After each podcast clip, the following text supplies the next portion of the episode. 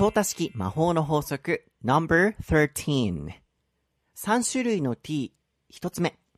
T の後ろに母音が来たら t はラ行に変身させる。89ページ。細部にまで魔法をかける。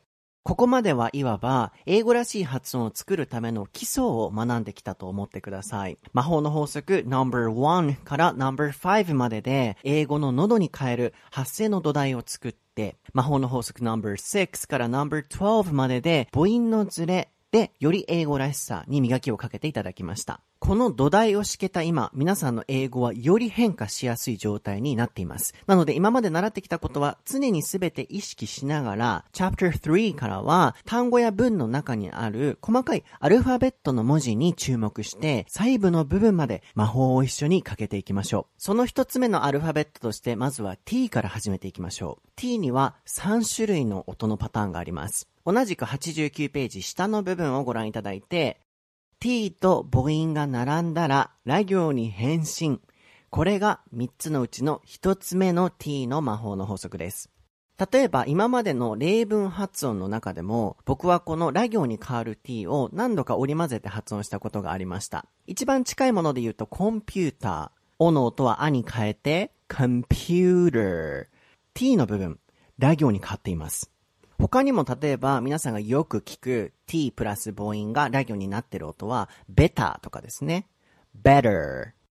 もちろん本来の t の発音っていうのは t, t, 他行の音なので computer, better, と他行で発音されるべきなんですよね。ですが、ネイティブが話す日常会話の速度では、t と母音がくっついた時っていうのは、computer, better という形で、まあ、流れを作るという意味でも、t の音をラ行の音に変えて発音します。なので t がラ行になっている音っていうのは日常会話の中でめちゃくちゃ多く出ています。で、この発音の法則を知っていないとリスニングにも支障が出てくるんですよね。ラ行の音で言われている t にもかかわらず、頭の中では t は他行の t のまま発音されていると認識していると、やはりズレが生じて聞き取れないんですよね。では90ページをご覧いただいて、3つの t プラス母音を並べています。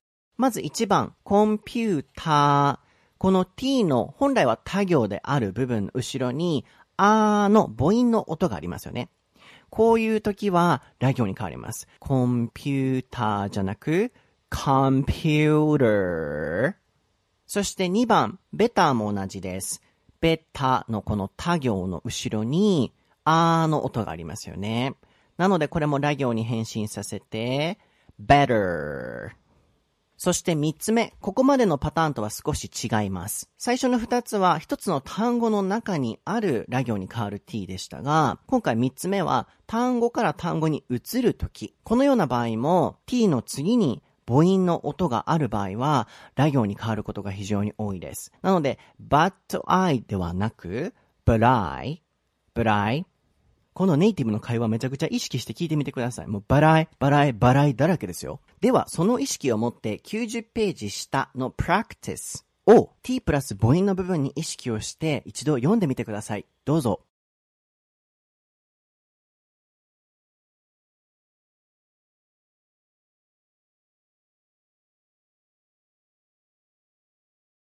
では一緒に見ていきましょう。まず僕読みますよ。I wrote a letter but it is too long, so I will write it again. めっちゃネイティブっぽくないですか？この本の一番後ろの例文一覧にネイティブが読んでいる音声もあるのでぜひ聞いてみてくださいね。めちゃくちゃラ行に変わってますよ。では91ページをご覧いただいて、まず一つ目、ロートアレターの部分。ローとのこのトの部分、他行の t の音の要素ですよね。その次に、あという母音の音があります。なので、こういう場合はくっつけて、ローラ、ローラ。そして、ロートではなく、今まで出てきた魔法の法則が全部出てきますよ。O の音は O なので、row, row。そしてくっつける、ローラ。その横、レターの部分も t の後ろ、あーの母音の音があるので、letter。くっつけて、wrote a letter。そして2番、バット、イット、イズの部分も、バットのと他行の t の音の要素です。その次の単語の頭に it。これは相対式法則では it。えの音で読むので、どちらにしてもこれは母音ですよね。なのでしっかりえの音でラ行に変えて t を乗せていきます。But it、but it。そしてこれもう一個ありますよね。It のとの t の部分と、次の is の部分。これもまた i は a の母音の音があるので、ここにくっつけていきます。となると、どうなりますか？せーの。そうですね。 But it is、but it is、but it is。そして最後3番目も見ていきましょう。right のこのとの要素と、it また母音のあいうえおのいはえの音があります。right, right. そしてまた it のとと次 again のこの音があるので、あの音は全部 air で相対式では統一するんでしたよね。なのでこれも air, again. ここにくっつけていくので、write it again. write it again. 投資でいきましょうか。wrote a letter, but it is, write it again. めちゃくちゃネイティブっぽくなってるはずです。では92ページをご覧いただいて、今、write it again だったり、but it is だったり、音をつなげて読んでいってますよね。こういう風に、次に母音、あいうえおの音がある時っていうのは、基本的に音がくっついて読まれていくことが多いです。これを、リエゾンって言ったりもします。で、これは t の時だけでなく、例えば皆さんが聞いたことがある my name is とかも my name のこの無の音。その後ろに is というあいうえおの母音の音がありますよね。相対式ではこれは I は A になるので、そこにくっつけていきます。my name is つまり、後ろに母音があると、いろんなアルファベットの時にくっついてリエゾンが起きるんですね。これも頭に入れておいていただくと、すごく発音が自然になったり、あとはリスニングもしやすくなりますね。ちなみに92ページ真ん中をご覧いただいて、t と母音がくっついたとき、d の打行の音になるっていうのをもしかしたらネットであったり、いろんな説明で聞いたことがあるかもしれません。例えば、ロートはレターの部分が wrote the letter になるというようなイメージですね。実はこれも厳密に言うと間違いではないんですね。なぜかというと、本来は wrote a letter 他行の t で読みます。ですが、会話がちょっとだけ早くなった時は、それをくっつけて wrote the letter d の音で読まれます。ですが、相対式魔法の法則では、一番早い会話、特に会話の中でめちゃくちゃよく出る発音の法則だけをシェアしているので、実際のネイティブの早い会話では、D がもっと早くなって、wrote a letter、ラ行の音に変わることの方が圧倒的に多いんですね。なので、今後、ネイティブのいろんな T プラス母音の音を聞いてみてください。かなりの確率でラ行に聞こえます。そして、この本の一番後ろにある例文一覧でも、ネイティブが読んでくれてるんですけど、ラ行の音に聞こえるはずです。なので、ここに関連して、もう一つだけ情報を足しておくと、D の音、A, B, C, D の D の音っていうのも、めちゃくちゃ早い会話だと、ラ行の音に変わることが多いんですね。例えば、I don't know とかも、ネイティブが早い会話の中で言うと、I don't know, I don't know, I don't って聞こえません？これなんでかっていうと、これも同じです。本来はド、ラ行の音なんですけれども、早い会話になると、やっぱり流れをバーって作っていくためにも自然と舌が天井にパッてタッチする速度っていうのが速くなって、もっと短くなるんですよね。なので、I don't know も I don't know。こういう音に聞こえるんですよ。つまり、ちょっとだけ早い会話だったら打行なんですけど、めちゃくちゃ早い会話だとラ行に変わるので、この t プラス母音っていうのも wrote a letter、ラ行で覚えておいていただきたいです。この意識が頭に入っていると、発音が綺麗になるだけではなくて、リスニング力も同時にアップできるんです。一石二鳥ですよね。相対式魔法の法則、最高やん。相対式魔法の法則 No.14 3種類の t 2つ目 t の後ろに母音がないときはさっと消すでは95ページ t と子音が並んだら t は消えるをご覧ください魔法の法則 No.13 では t の後ろに母音が来たときはその t はラ行に変身するとご説明しましたですが文章の中で必ず t の後ろに母音が来るとは限らないですよね。つまり母音以外の音、子音が来る場合もあります。そのような t プラス子音になった場合は、その t の音はさっと消してあげて、読まない方が自然な英語の発音になります。例えば、先ほど practice の例文で読んでいただいた文章、95ページの真ん中の例の箇所をご覧いただいて、黄色のマーカーが引っ張ってある t の部分は、さっと消す t です。一度読んでみます。That computer is what my mom bought last Sunday.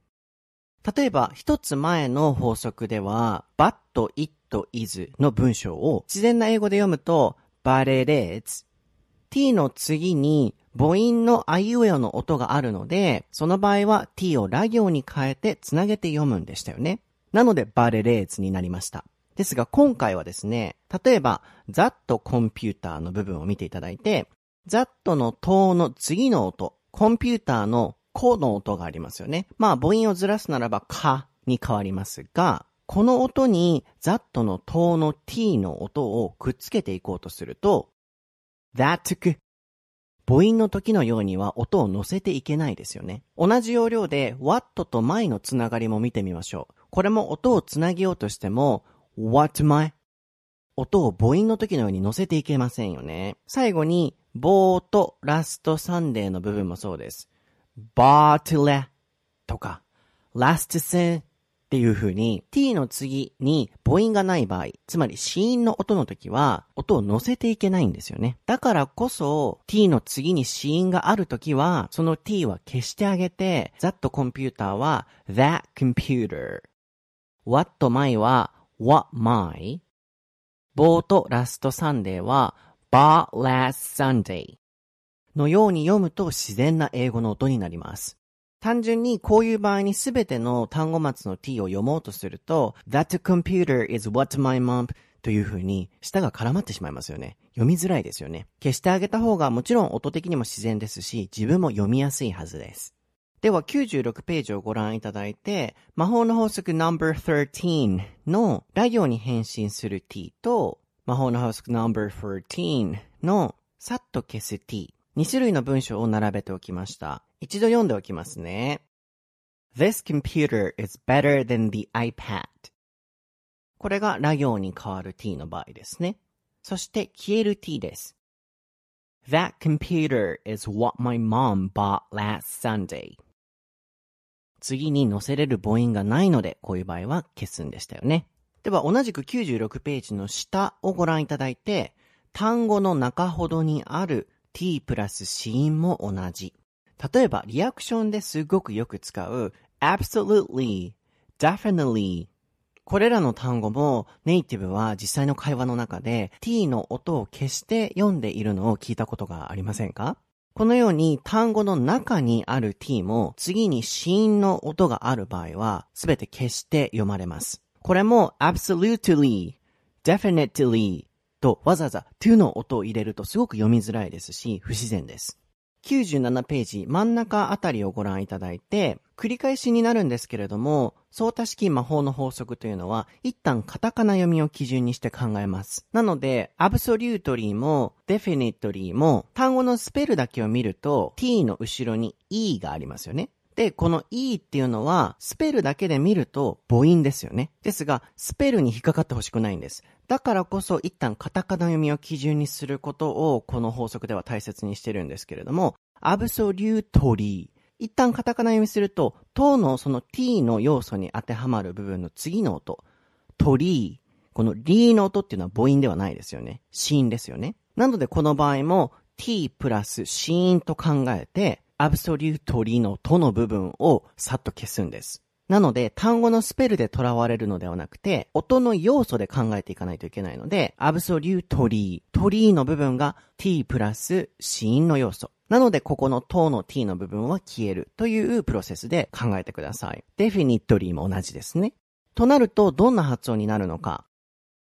absolutely, definitely, まず、あの部分。これは、あの音はエアにずらすので、エア、エアブ。で、そうの部分。これも、おの音はあでしたよね。こういう風に母音のズレがいっぱい出てきますよ。エアブそうじゃなく、エアブサ。竜の部分。これも、うーの要素です。これは e を入れるんですよね。しっかり母音をずらしましょう。absolute そしてここの t が消えてそのまま ly にくっついていきます。Absolutely めちゃくちゃネイティブっぽくなってません？母音のずれこういう時も絶対忘れてはいけませんよ。そして definitely も同じです。カタカナ読みすると definitely ですけれども、defi のこのいの音えです。defe 2の部分もこれ、I はえですよ。definite そして t の要素を消して definitely absolutely definitely こうやってちゃんと理論があると、どの単語にも当てはまっていくので、頭に定着しやすいですし、どんな単語の発音も綺麗になります。ネイティブの感覚的な repeat after me の absolutely, definitely だけでは応用が効かなかったと思うんですけど、今後はどんな単語の発音にもこの消す t を当てはめていてください。では97ページ下をご覧いただいて、さっと消す t は小さいつのイメージで。ここで、さっと消す t をうまくまだ習得できていない方、コツを伝授いたします。消すっていう感覚がつかみにくい方は、その t の入っている部分を小さい通に置き換えるイメージで読んでみてください。例えばさっきの absolutely も完全に消すとなると absolutely っていうどこか発音のリズムが捉えにくいですよね。ですが、その t を消してあげた分 absolute ちっちゃいつここに入れる absolute ly っていう風に、この t の要素の部分をちっちゃい通に当てはめるイメージで読んでみると、よりコツがつかみやすいはずです。definitely の時も同じですね。98ページを見ていただくと、そのイメージがつかみやすくなるはずです。t の部分をあえてちっちゃい通に変えておきました。absolutely, definitely こういう風に消した t の部分につを当てはめるとより読みやすくなるはずです。先ほどの例文の時もそうですね。単語末にある t、その次に子音の音の要素があるので、これは全部消えるんですよね。これも that ちっちゃいつを入れてあげるイメージで読むと読みやすいですよ。That computer is what my mom bought last Sunday. では98ページ下、最後の practice の例文をラ行に変える t、さっと消す t を区別しながら読んでみてください。どうぞ。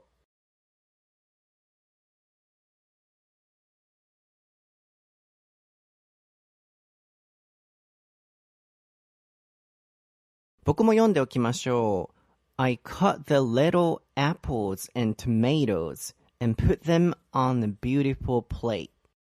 少しだけ補足説明ですが、例えば tomatoes。これ同じ to でも、後ろの方の to だけ tomatoes になります。なぜかというと、これもカタカナ読みを基準に考えます。まず一旦カタカナ読みすると、これ tomatoes です。まず最初の to は、と、と単独なんですね。おの時はあですよね。なのでこのとはた、そして t m a y につながっていきます。ですが、後ろの to の部分は複数形になっていることによって、toes、toes です。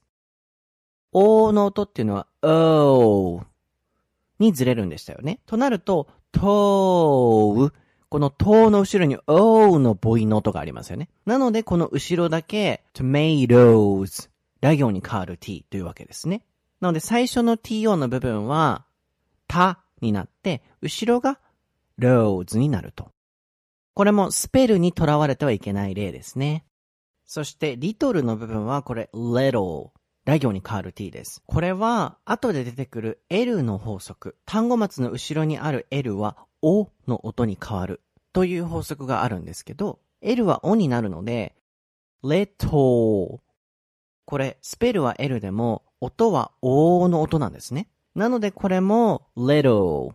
ラ行に変わる t で o の音に乗せていきます。little。そして最後、plate の部分。これは次に母音がないので、乗せていける音がないですよね。なので、この一番最後に t の要素で終わってる単語っていうのは、plate。軽く to って入れてもいいですし、play。消してもどっちでもいいです。ですが、ネイティブはその to つまり t の音の要素で文章が終わっているときは、圧倒的に消して読むことの方が、特に早い会話ではすごく多いですね。さあ、トマトとリンゴ切ろうか？相多式魔法の法則 No.15 3種類の t3 つ目。n の後ろの t はな行に変身させる。いよいよ t の3種類の魔法の法則もこちらが最後になりました。100ページ t は直前の n に影響されてな行になる。そうなんですよ。これね、日常会話の中でもネイティブすごい頻度で出してくる音なんですけれども、これをやっぱ知ってないと聞き取れなかったり、あるいは発音自身もちょっと不自然になったりするんですよね。なので、端的に言いますと、n と t が並んだ時、つまり n プラス t の時は、その t の音はな行の音に変身すると考えてください。そしてもう一つ、ついでに今のこの流れで覚えておいていただきたいことが、n プラス th の時も同様で、n と th の音が並んだ時は、この th も n の影響を受けて、な行に変わります。これは後ほど出てくる魔法の法則で詳しく解説するんですが、100ページ真ん中あたりに書いてある、in the park。こういう場合も、ネイティブの音は、in the park。言われてみればこういう音聞いたことあるなと思いませんか？これって N の音が次の音の TH に影響を与えてるんですね。in the park. そして I は A ですよ。では具体的な発音で見ていきたいんですけれども、同じく100ページのポイント、N の後ろに T が来る場合の例をご覧いただいて、インタビュー。これも N と T が並んでいるので、この t が直前の n に影響を受けるので、interview。インターナショナルも同じです。international。言われてみればネイティブこういう発音してませんか？もちろん、元々のこの発音っていうのは t っていうのは普通に他行の t なので、interview、international というのが普通です。なのでもちろんこれで全然読んでもらっても大丈夫なんですけれども、早い会話になるとネイティブは interview international と発音するので、やはりこのルールは頭に入れておかないといけないですし、知っておくとリスニング力もアップしますよね。他にもいろいろこちらの本には書いていない単語例があるんですけれども、いくつかご紹介します。例えばよく聞くのが、ドキュメンタリー。ドキュメンタリー番組とかのドキュメンタリーですね。これも N と T が並んでいるので、documentary, documentary もっと身近な単語でいくと、冬の winter。これも N と T が並んでるので、winter。他にも冬といえばサンタクロースですよね。サンタの部分、N と T 並んでるので、Santa Claus。セナ。Santa Claus is coming to town とかも聞いたことありません？サンタさんのお願い事、今年何にしよう？うん、やっぱチキン南蛮かな？もう一つだけ、want の過去形、wanted。これも皆さんよく使われると思うんですけど、N と T 並んでるので、want it. I want it too. want it. って聞いたことありません？では、101ページをご覧いただいて、先ほど読んでいただいた practice の例文をもう一度 N プラス T の部分を意識して読んでみましょう。どうぞ。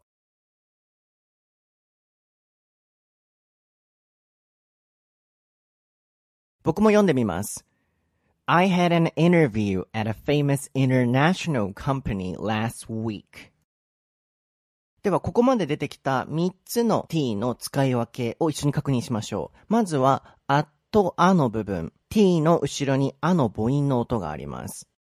at これはラ行に変わる t です。母音のズレも忘れないようにしてくださいね。そして、ラストウィークの部分は、t の前に n はありません。で、一瞬、次のこの week の部分、母音に見えると思うんですよ。これ、カッコでうーって入ってるのは、魔法の法則 No.32 って出てくる、W の前は口の形をうーにするという、口の形を表してるうーだと思ってください。なので、week ってなった時に、一瞬これうーに見えますけれども、we あ、い、う、え、おの母音ではないです。we なので。こうなると、音を乗せようにも、last, r r last we くっつけれないですよね。なので、こういう場合も母音じゃないとみなしてください。last week 消す t です。そして、インタビューとインターナショナルは n と t が並んでいるので、interview, international。では、101ページ下をご覧いただいて、n プラス th もな行になる。魔法の法則 No.34 でも解説するんですが、n プラス t の t がな行で発音されるように、n プラス th の時の th もな行で発音すると一緒に合わせて覚えておいてください。例えば102ページをご覧いただいて、ポイントの部分、n プラス th の場合の例、in the box とかも n box N と TH がくっつく分、この TH は N の影響を受けて、なの音で発音されることもあります。そしてボックスのおの音は母音はあにずれるので、そこも注意していただいて、in a box。そして次の on the table も on a table。三つ目、I've been there とかも、今度よーくネイティブの音聞いてみてください。I've been there. I've been there. N と TH がくっついて、ここもな行の音になっていることがあります。繰り返しになりますが、もちろん元々は the, there の音なので、人によってはもちろんこういう場合でも the の音で発音したり、there でちゃんと発音する場合もあるんですけれども、とにかく早い会話になると、in the box, on the table, I've been there という音に変わるので、こういうルールもついでに頭に入れといてくださいね。では最後に102ページ真ん中 practice の例文をここまで習った3種類の t を意識して読んでみてください。どうぞ。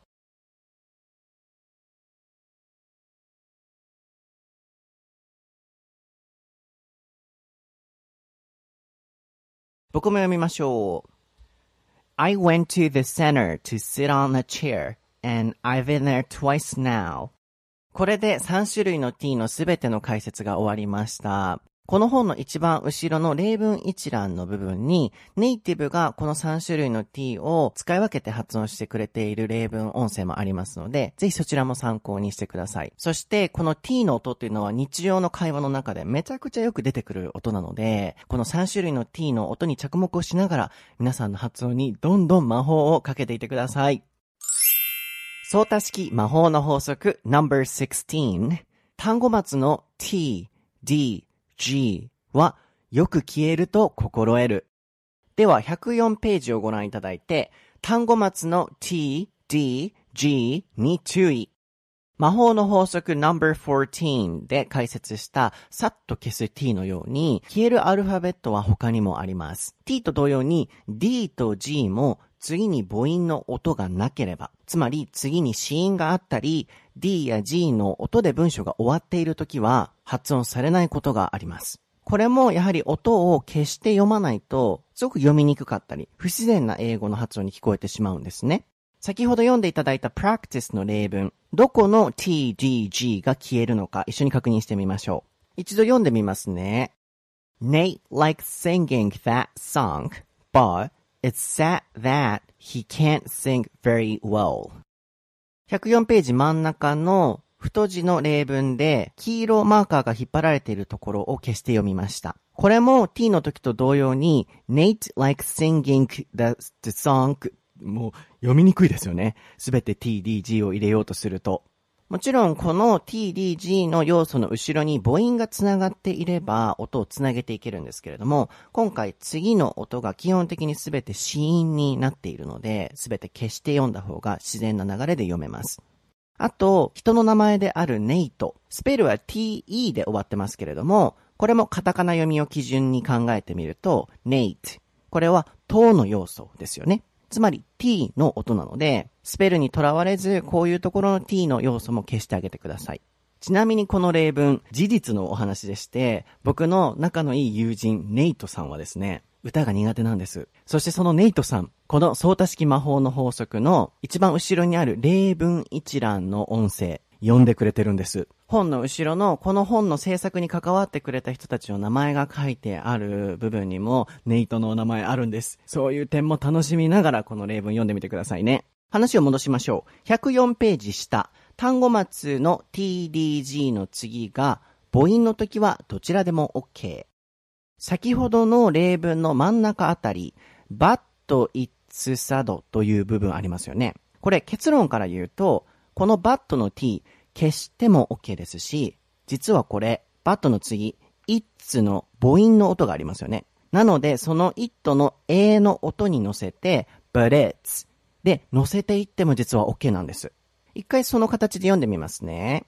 Nate likes singing that song, but it's sad that he can't sing very well. つまり105ページをご覧いただいて、単語末の tdg の音は、次に母音の音がなければ、つまり子音であれば絶対に消すんですけれども、母音がある場合は2種類あって、tdg をその次の母音の音につなげて読んでも OK ですし、tdg を消して読んでもどちらでも OK なんですね。105ページにあるもう一つの文章で解説をしますので、一度これ読んでもらえますか？どうぞ。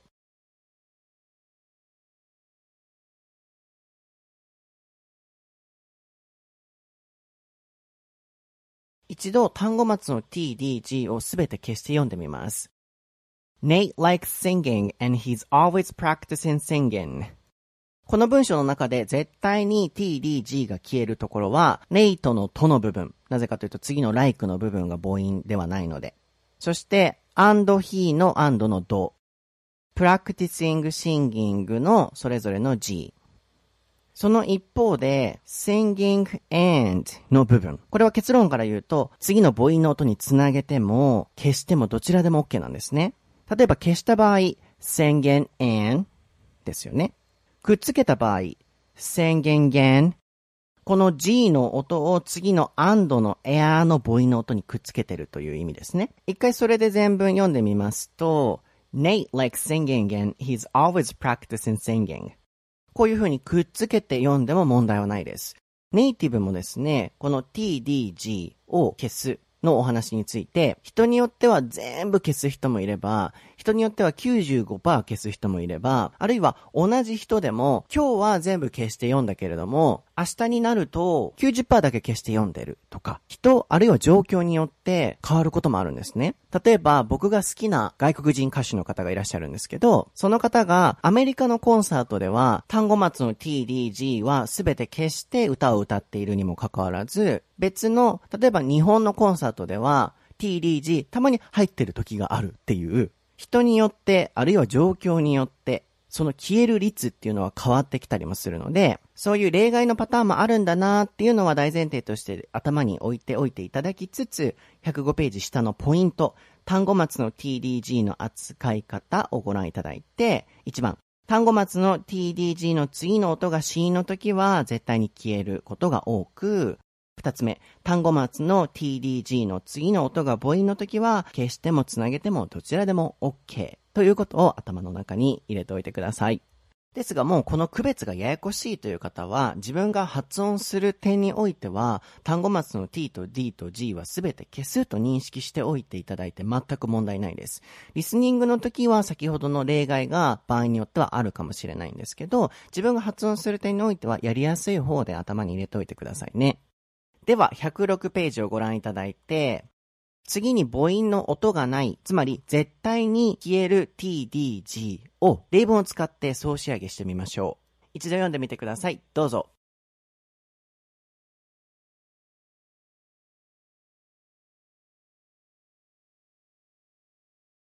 僕も読んでみましょう。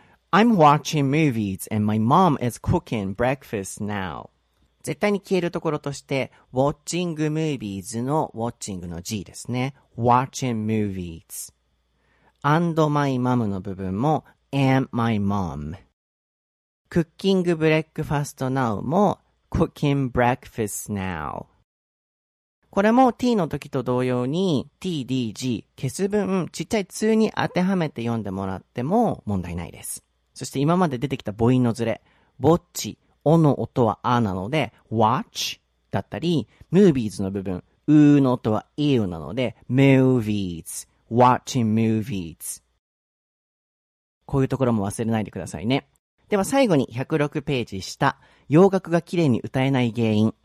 さっきちらっと洋楽のお話も出てきましたが、皆さんもカラオケで今まで歌詞にカタカナが振られているのを見たことがあると思います。そして、そのカタカナ通りに読もうとすると、どこかリズムが当てはまらない、音が足りないっていうことありませんでしたか？それはなぜかというと、本来はネイティブは単語末の t と d と g の音を消した形で読んでるにもかかわらず、カタカナ表記では全部その to, do, グの音も書かれてしまってるんですね。なので、音が足りなくなって、その通り読むと歌にはまらないっていうことが起こっていたわけなんですね。ここからもわかるように、単語末の t と d と g というのは、ネイティブは普段の会話の中ではすごくよく消して発音するものなので、どんどん消しちゃってください。相対式魔法の法則 No.17 N の後には N を入れて、M は M で読む。では、108ページをご覧ください。N の後ろは軽く N を入れる。単語末の t, d, g をさっと消すことを習得したこの流れから、単語末のアルファベットの音をもう少し見ていきましょう。ズバリ、n と m で終わっている単語をネイティブっぽく発音する練習です。例えば、practice の例文にあった息子のさん。皆さんいつもどんな風に読んでましたか？一度読んでみてください。せーの。大抵の方がさんって読んでたと思うんですよ。ですが、まず正解から言うと、N の後ろには軽くねの音を入れてあげます。そうするとよりネイティブらしい音になります。やってみますよ。sun 皆さんも一緒にやってみてください。sun, sun, ね、ね、ね。ここでまた、chapter 1でやった口の開きだったり、音の伸びだったり、喉声を忘れてしまう頃なので、しっかり口を開いて、音を伸ばして、喉声で、う、う、特にこれはカタカナ読みした時にあーになる部分に O のスペルがあるので、喉声でう、う、son の単語でしたよね。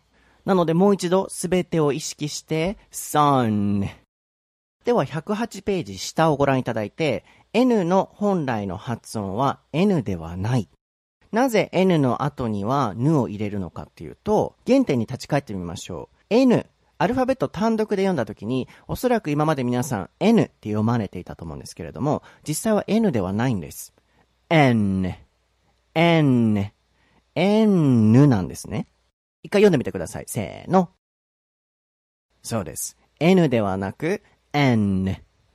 つまり、この N を単独で読んだ時の N の音というものが、やはり文章の中でも残るということですね。だからこそ、my son 軽く N の音が入るということです。慣れるまでは、n, n, んね、んね、んね、んね、んね、ね、ね、ね。ごめんなさい、ふざけました。っていう、こういう練習を各自でぜひずっとやってみてください。んね、んね、ね。では、109ページをご覧いただいて、practice。10個の単語があります。n の後ろに n を入れることを意識して一度読んでみてください。どうぞ。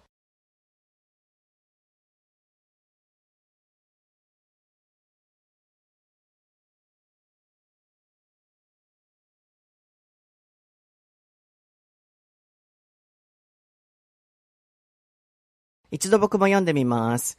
again, learn, man, on, station, ten, elon, born, line, one.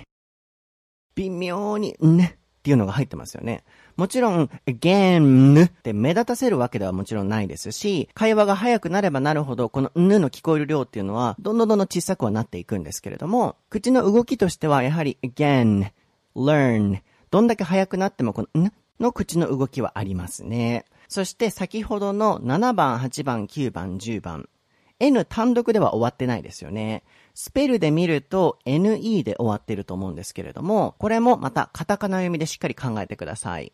一旦カタカナ読みすると、仮にスペルが E で終わっていても、アローン、ボーン、ライン、ワンと、それぞれ1番、2番、3番などと同じように、アゲン、ラン、マン、全部、うんで終わってますよね。こういう場合もしっかり、ぬの N の後のぬ入れてあげてください。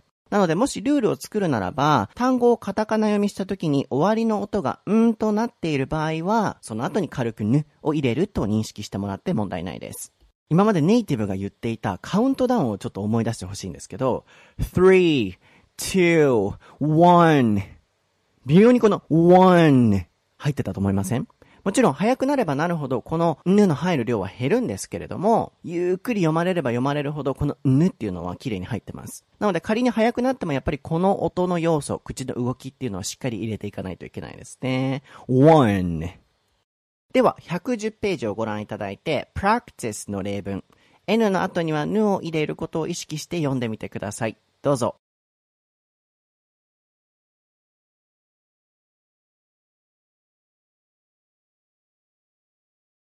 I go to the station to meet my friends on Sunday. では続いて110ページ真ん中。M は M にする。まずは例文の practice を読んでいただきましょう。必要であれば録音してくださいね。どうぞ。Tom came to talk to my mom. N を単独で読んだときに N になったのと同じように M も単独で読むと M ではなくて M, M, M なんですね。となると単語や文の中に M が入ったときも M のこの音の要素を入れてあげないといけません。入れてあげるとネイティブらしい発音にぐんと近づきます。一緒にやってみましょう。M, M, M, M, M, M これを先ほどのトム、おの音はあですよ。tom, came も同じです。came 最後のマムも mom 文章でいきますよ。Tom came to talk to my mom これもさっきの N の時に仮に NE の E で終わっていても、んの要素がある時は N を入れたのと同じで、came も仮に E で終わっていても、むという M の音の要素があるので、しっかり came, m の音を入れてあげてください。では111ページ practice の10個の単語を使って M は m を意識して読んでみてください。どうぞ。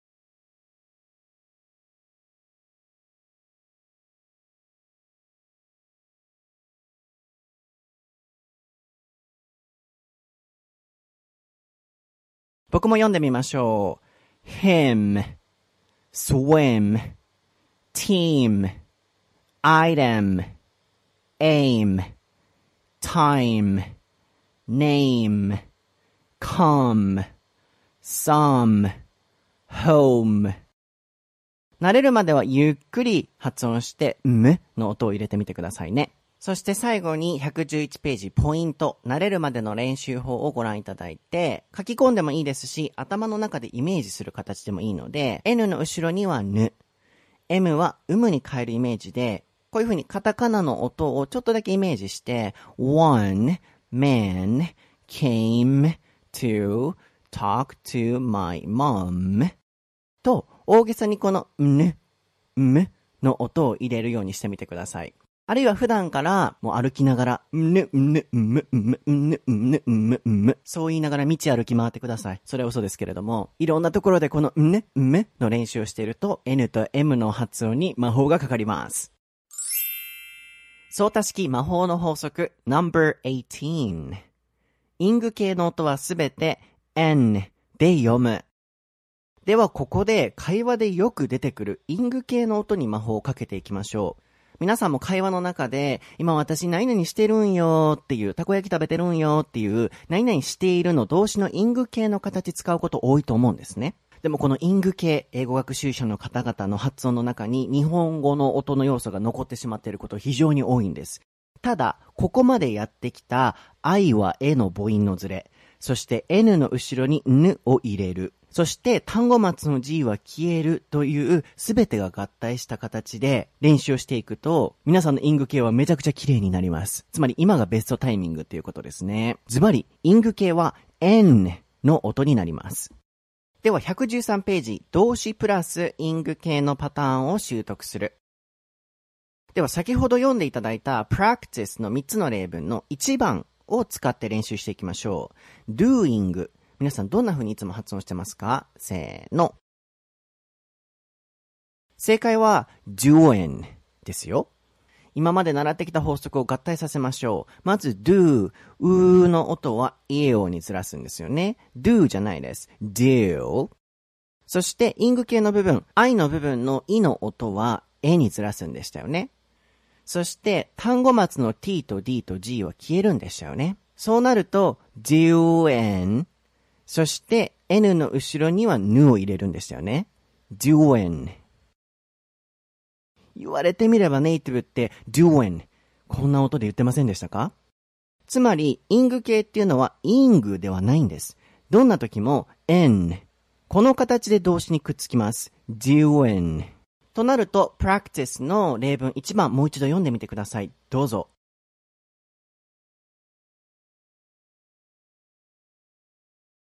僕も読みましょう。I'm doing my homework. もちろんこれもすごく早くなると、I'm doing my homework. 軽くのぬだったり、まあ、ほぼ消えてるぐらいの時もありますけれども、口の動きはどんな時もぬの形ですね。では、この要領で practice の2番の例文を読んでみてください。どうぞ。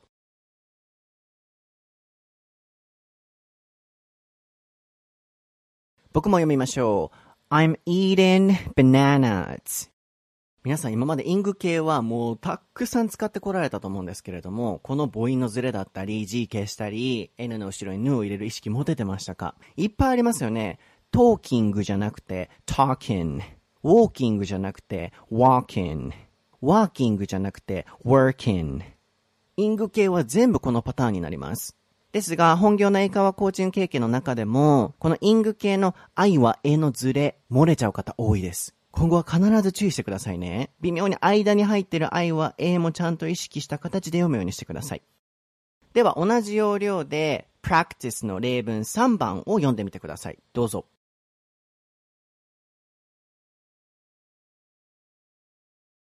僕も読みましょう。I'm asking about it. では、114ページをご覧ください。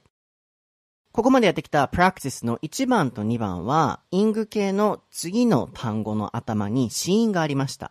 つまり、乗せていける母音の音がなかったわけですね。ですが、この3番は例外で、about の部分、イング系の次のあのこの A の部分、母音ですよね。こういう場合、イング系も次の母音の音に乗せていきます。リンキングですね。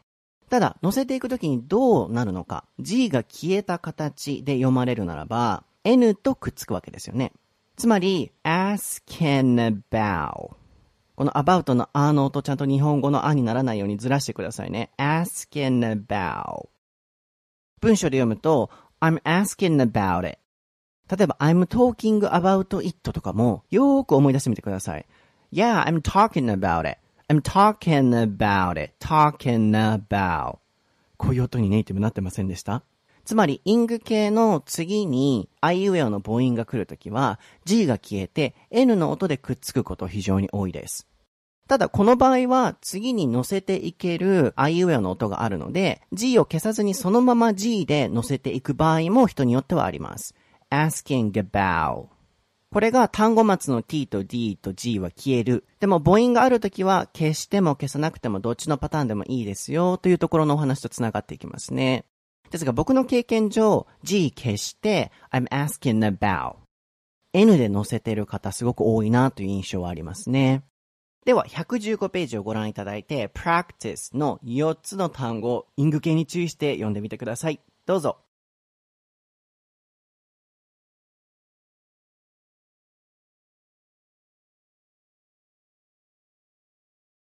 僕も読みましょう。talking, walking, 宣言、shining。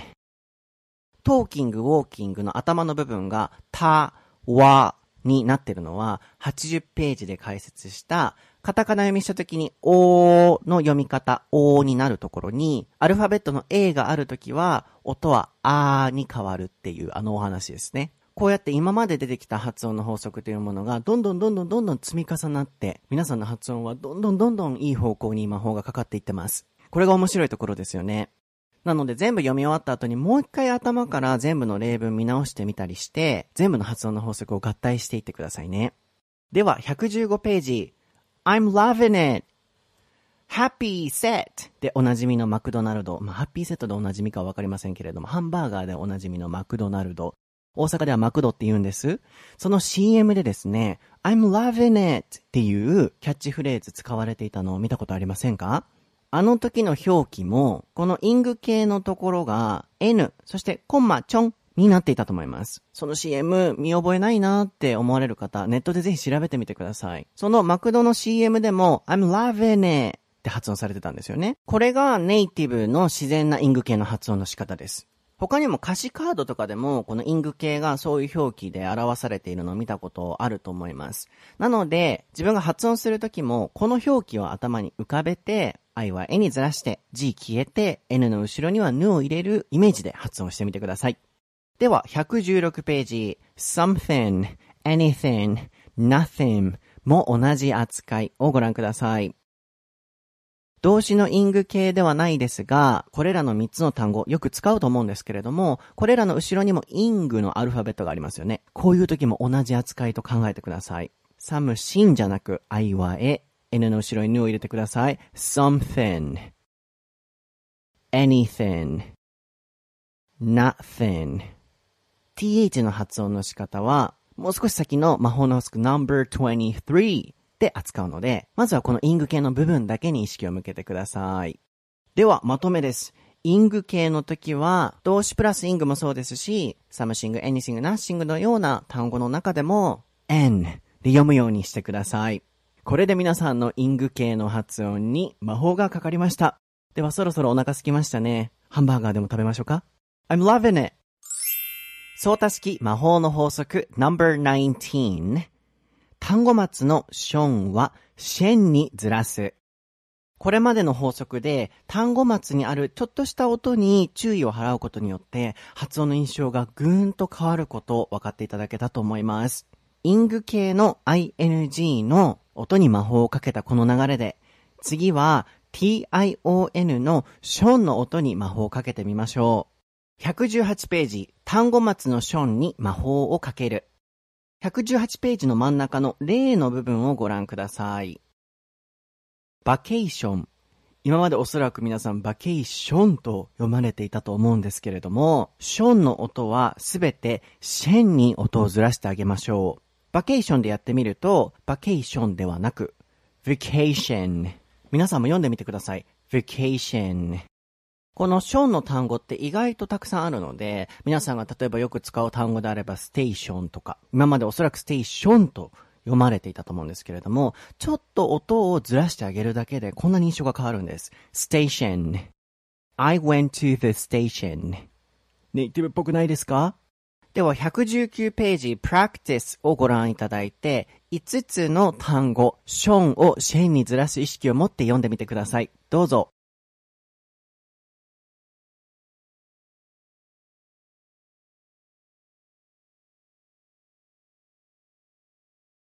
僕も読んでみましょう。situation, action, position, solution, location よく見ると、ショーンはシェーンのズレだけではなくて、ズレのオンパレードです。いっぱいあります。119ページ真ん中あたりの表を見ていただいて、一緒に練習していきましょう。まずは日本語でカタカナ読みしてみてください。シチュエーション。これ、いの音は A ですよね。せ。中のうの音は E ですよね。せちゅ、A、シェン、situation。次、アクションではなく、あの音は air なので、action。次、ポジション。おの音はあにずれるんですよね。ポじゃないです。パ。字の音えです。パゼ。Possession 今までこういうズレのオンパレードに全く意識がなかったと思うんですよ。ですが、今の皆さんは違いますよね。いろいろとこうやらないといけないというルールが頭に入っているので、どんどん発音が変わっていくはずです。次、ソリューションも同じです。おの音はあです。さ。そして、竜のうの音またいウですよ。solution。最後、ロケーションじゃなく、おの音あなので、location。では119ページ下をご覧いただいて、tion の他の音のパターン。例えば、スペルは同じ tion でも、ション以外の読み方をする単語もありますよね。例えば、先ほど118ページの practice で読んでいただいた例文の2つ目、question。ではまた119ページに戻ってきていただいて、これもスペルは tion ですけれども、チョンと読みます。ですが、ずらしの容量は同じです。チョンではなくてチェン。となるとクエスチョンは question。うの音また e うですよ。question, question. なのでまとめると、ションはシェン、チョンはチェンになるということですね。question. ではもう一度118ページの practice の例文3番をご覧いただいて、今回これは decision。スペルは tion ではないですが、vacation, question, decision 同じ系統の音ですよね。では120ページに移動していただいて、このジョンも今までと同じ要領でずらすと、decision じゃなくて、decision。DC のこのいの絵のずれ注意してくださいよ。decision。このようにスペルが tion でないとき、あるいは音がショーン以外の時も同じ要領でこの系統の単語末の音はずらすという意識を持ってください。ですがまとめると3つですね。ショーンはシェン、チョンはチェン、ジョンはジェン。いいリズムです。では120ページ真ん中をご覧いただいて、例えばカンバセーション。これも conversation。education も education。Information も information。さっきの conversation もそうですが、conver、information の info、しっかり R の音伸びてますか忘れてはいけませんよ。R の発音のコツはもう少しで魔法の法則出てきますので、もう少しお待ちくださいね。information。station ではなく、station。passion ではなく passion。二行目。Question ではなく question。exhaustion ではなく exhaustion。suggestion じゃなく suggestion。三行目。conclusion じゃなく、おの音あですよ。うの音いゆですよ。conclusion。decision じゃなく、decision。illusion じゃなく、illusion。Vision じゃなく、vision。バージョンじゃなく、virgin。はい、これで単語末の tion や、それの音に類似した発音のズレ、すべて解説が終わりました。120ページ下のソータのアドバイスをご覧いただいて、もし余裕があったら、こういう音のパターンのズレも覚えておいていただきたいんですけど、プンはペン、スンはセン。つまり全部まとめると、ションはシェン、チョンはチェン、ジョンはジェン、プンはペン、スンはセン、朝はパンになりますね。まあ全部同じようなズレですよね。例でいくと、例えばオープン、プンの部分、ペンにずらします。open。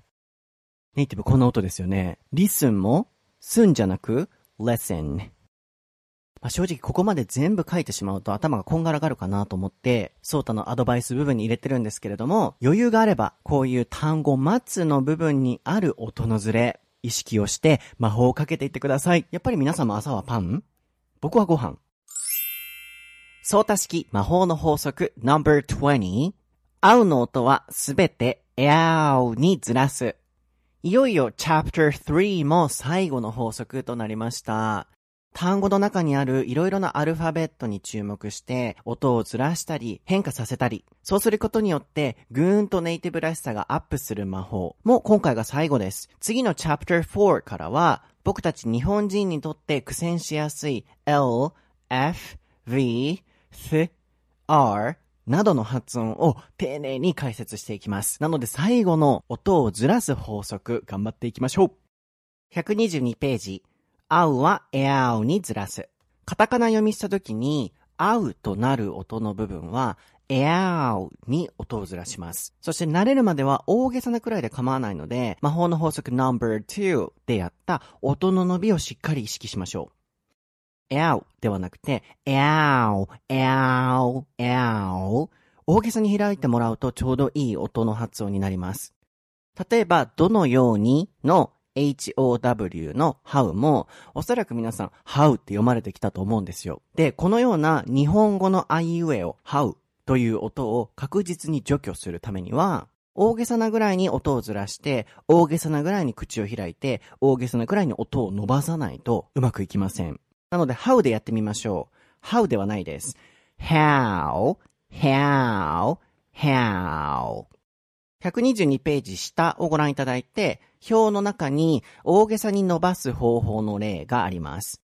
how ではなく how out ではなく out ここのアウトの塔は消す t にしてもらっても構わないので、その場合はちっちゃいついに変えるようなイメージで、ow。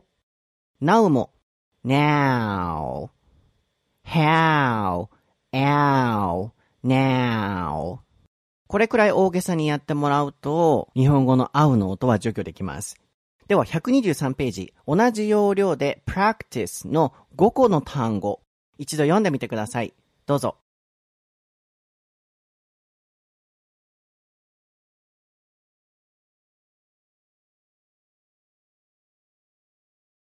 僕も読んでみましょう。cow, town, down, loud, cloud. もう少しだけ一緒に練習してみましょう。cow ではなく、cow 大げさに。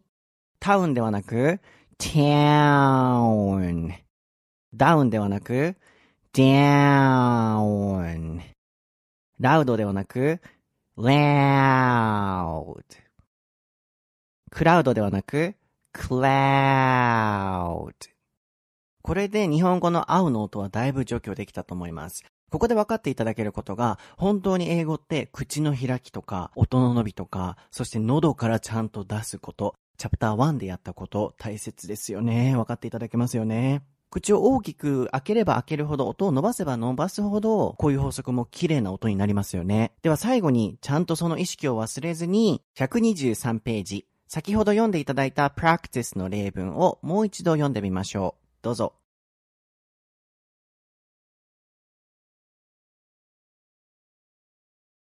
僕も最後に読んでおきましょう。How can you do that?Get out now. お疲れ様です。これで Chapter 3は全部終わりました。ここまで出てきたいろんな相対式魔法の法則を様々な英文に当てはめて練習し続けてください。そしていよいよチャプ ter 4から皆さんがよく苦戦しやすいいろいろなアルファベット、特に R の発音、相対式魔法の法則の手にかかればめちゃくちゃ綺麗な R になりますよ。ほほほほ。